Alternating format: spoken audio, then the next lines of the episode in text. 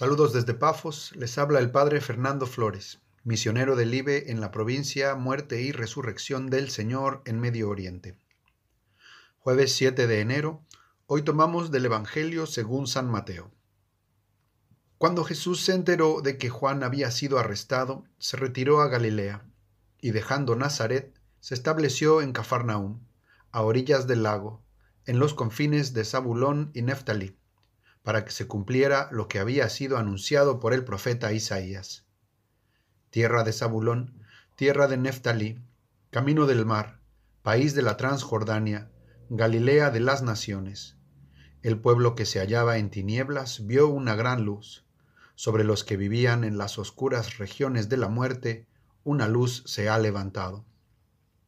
A partir de ese momento Jesús comenzó a proclamar, conviértanse, porque el reino de los cielos está cerca. Jesús recorría toda la Galilea, enseñando en las sinagogas, proclamando la buena noticia del reino y curando todas las enfermedades y dolencias de la gente.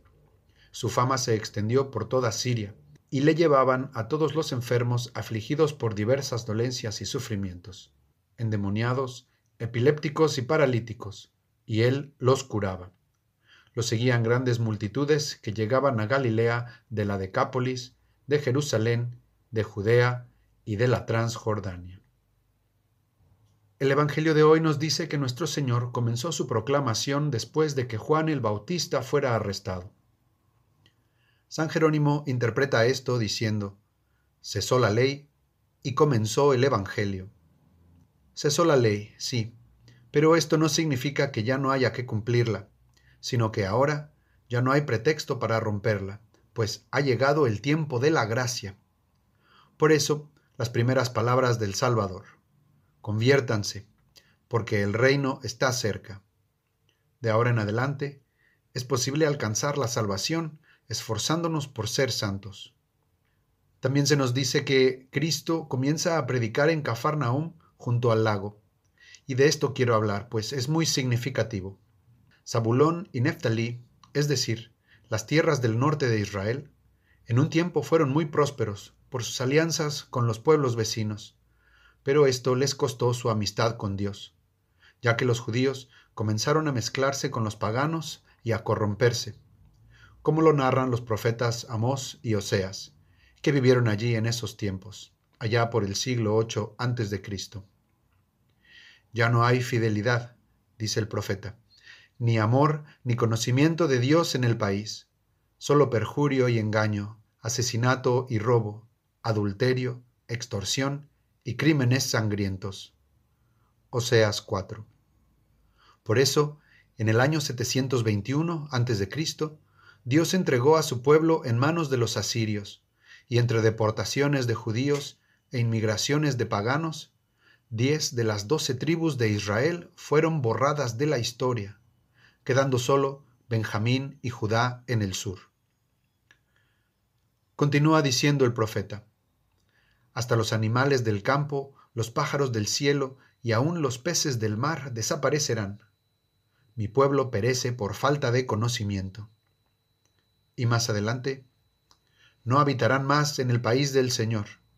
Efraín regresará a Egipto, y en Asiria comerán un alimento impuro. Oseas 9. Ahora vemos por qué se le llamaba Galilea de las Naciones, o Galilea de los Gentiles, las oscuras regiones de la muerte. Pero con la llegada de nuestro Señor, proclamando su reino en estas tierras, de verdad que el pueblo que se hallaba en tinieblas vio una gran luz.